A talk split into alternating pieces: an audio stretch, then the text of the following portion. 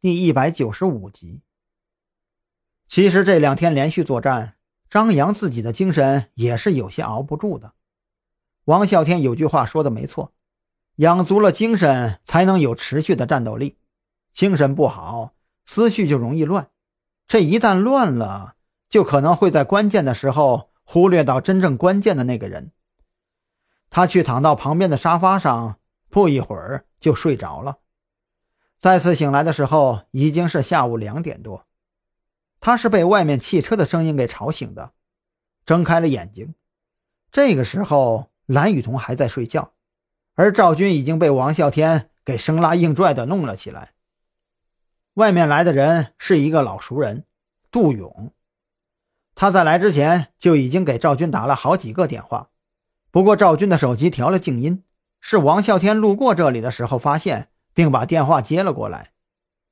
谭浩鹏的尸体。还在旁边的房间里躺着，杜勇到底是专业的，工具齐全，一个人走进房间就开始叮叮当当的干起活来，大概持续了不到二十分钟。当他再次出来的时候，赵军整个人已经完全清醒了过来，给自己灌了好几杯水。哎，老杜，情况怎么样？死亡原因是什么呀？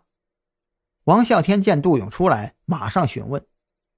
杜勇看王啸天在一旁端着一盆水等着，淡淡一笑，一边洗手一边道：“死亡原因是内出血，而且是内是内脏内壁严重受损。”赵军沉声道：“那会不会跟之前的手术有关呀？”“那当然是有关系的。”如果他的内脏上面没有刀口，那么一个正常人的话，再怎么用力，内脏也不会破裂的。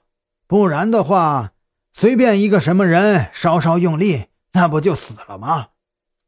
我的意思是，这一回，不等赵军把话说完，杜勇脸上就露出了一副了然的表情。我知道了，你说的就是那个呀。他们的手术没有问题，缝合也很完美，出问题的只是死者自己。他很会调节自己的呼吸，甚至能调节自己的心跳频率。